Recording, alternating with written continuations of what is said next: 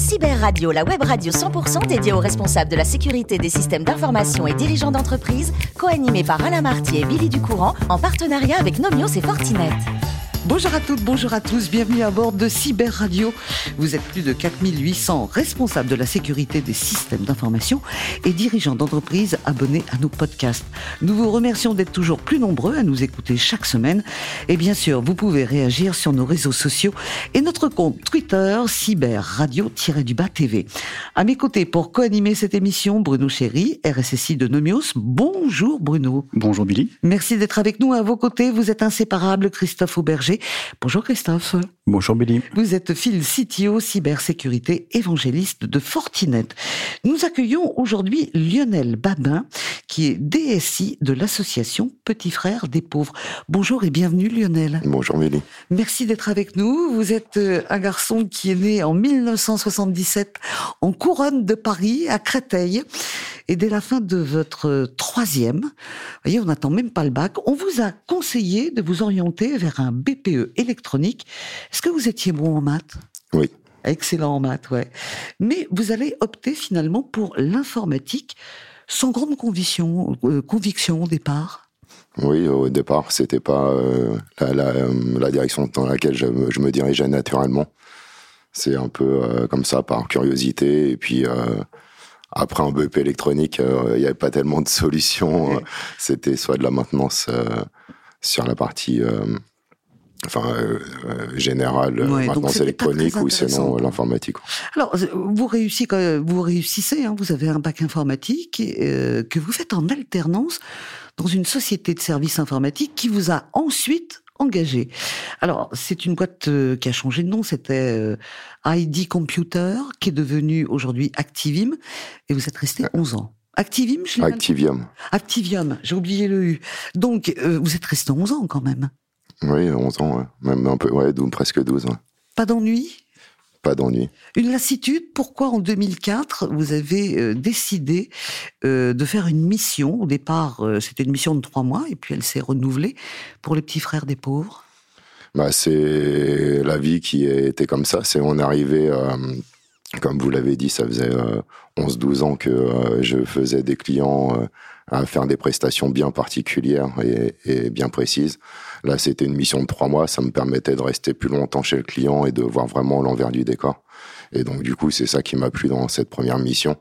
J'arrivais aussi à un niveau de ma vie qui, euh, qui me, me demandait peut-être euh, d'avoir un peu plus de, de, de stabilité.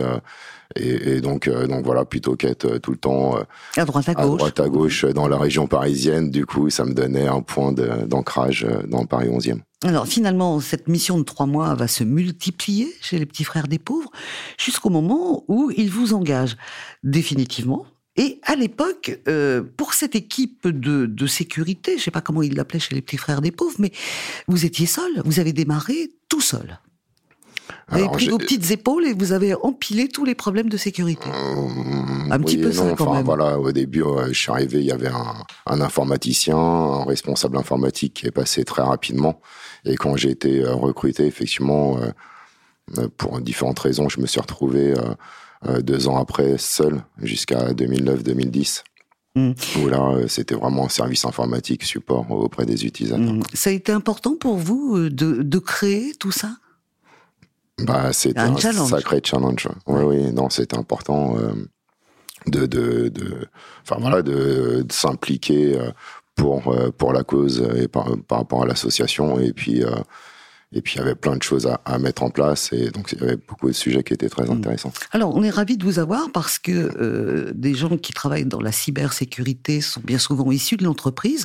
On va voir que c'est très complexe quand on est dans une association, euh, quelle, quelle que soit son importance. mais Enfin, les petits, les petits frères, les petits frères, pardon, des pauvres, c'est quand même très très grand. Et on va voir que c'est pas aussi simple. Alors, pour parler de votre cœur de métier, bah, je vous laisse avec Bruno et Christophe. C'est qui commence? C'est vous, Christophe? Allez. Merci de cette, euh, cette présentation. Moi, j'ai une question euh, qui est assez simple. C'est finalement, euh, est-ce que vous avez le sentiment que, que les gens, que les membres du bureau, que les gens de la, direction comprennent votre métier Est-ce que c'est facile de d'obtenir des budgets ou de- de- d'expliquer quels sont les, les, les, les- enjeux derrière tout ça? Alors mm, oui et non. Enfin, en tout cas, c'est sûr que la la cause principale et l'action principale des petits frères, c'est c'est 15 000 bénévoles qui s'engagent pour lutter contre l'isolement des personnes. À rappeler les chiffres de 2021, d'après l'étude des petits frères des pauvres, c'est 500 000 personnes qui sont en, mort sociale, donc avec aucun contact. Et donc voilà la, la principale préoccupation du, du conseil d'administration du bureau, c'est c'est tout, tout le travail qu'il y a sur le terrain. Et donc, du coup, euh, toutes les actions que peuvent faire les, les bénévoles euh, auprès des personnes qu'on accompagne. Euh, L'informatique, euh, les systèmes d'information, tous les projets SI et toute la cybersécurité, forcément, ils sont touchés par l'actualité, etc. Euh, c'est assez compliqué malgré tout on est obligé de vulgariser et, essayer au maximum d'échanger avec eux pour euh, les sensibiliser à, tous ces sujets-là. Mais de nature, euh, c'est normal, ils, sont dirigés plus vers euh, l'action qu'on fait sur le terrain. Mm-hmm. Est-ce que vous arrivez assez facilement, dans un contexte finalement qui est, assez particulier, à, évaluer où concentrer vos efforts en matière de cybersécurité? Alors, où concentrer nos efforts globalement, euh, voilà, je, euh, enfin, je rappelle les chiffres 650 salariés, 15 000 bénévoles. Les, les, enfin, on, s'efforce à essayer de sensibiliser ces bénévoles justement parce que, enfin, dans, dans le monde de l'entreprise envers les salariés, c'est quand même plus simple en tout cas de, les équiper avec euh, tout un matériel informatique et puis être euh, avoir des exigences en termes de sécurité. Envers les bénévoles, c'est très compliqué parce qu'encore une fois, je reviens à ce que je disais, c'est que leur action principale euh, c'est de, de, de, lutter contre l'isolement, d'être sur le terrain, d'être auprès, auprès des personnes qu'on accompagne et créer des activités, faire des choses. Et à côté de ça, l'informatique, ça leur passe au-dessus de la tête. Donc du coup, leur mettre trop de contraintes, euh, ne serait-ce que euh, avec euh, complexité de mots de passe, la double authentification, des choses comme ça. ils le comprennent parce qu'ils sont aussi utilisateurs d'applications de bancaires, etc. et donc du coup, ils ont ces contraintes personnelles. Mais quand, enfin voilà, quand, leur, action principale dans la journée, c'est d'être auprès des personnes le côté informatique, s'il y a trop de contraintes, ils y vont pas. Quoi. Mhm. Bruno?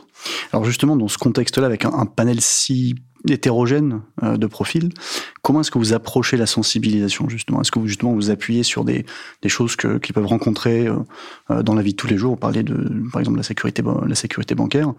Est-ce que vous approchez de la même façon les outils de sensibilisation, les procès de sensibilisation avec les bénévoles et avec ou avec les euh, avec vos, vos, salariés, vos internes finalement? Ou est-ce que vous avez deux chemins complètement différents avec des approches différentes pour ces deux populations-là?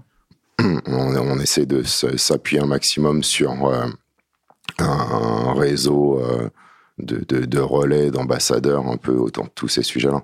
Donc des champions locaux qui vont aider à... Voilà, c'est ça, parce que la DSI, c'est 10 personnes. Mm-hmm.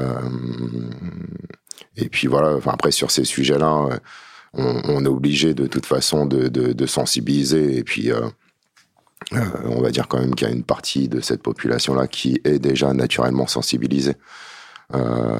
Mais c'est un travail de tous les jours. Malheureusement, les, les, les, les exemples, en tout cas les, attaques qu'on peut entendre, les cyberattaques et tous les différents problèmes qu'on a pu entendre dans l'actualité, fait des états. Enfin, en tout cas, euh, euh, ça, ça, ça, ça, choque et puis du coup, euh, ça, ça nous permet nous de rebondir dessus pour.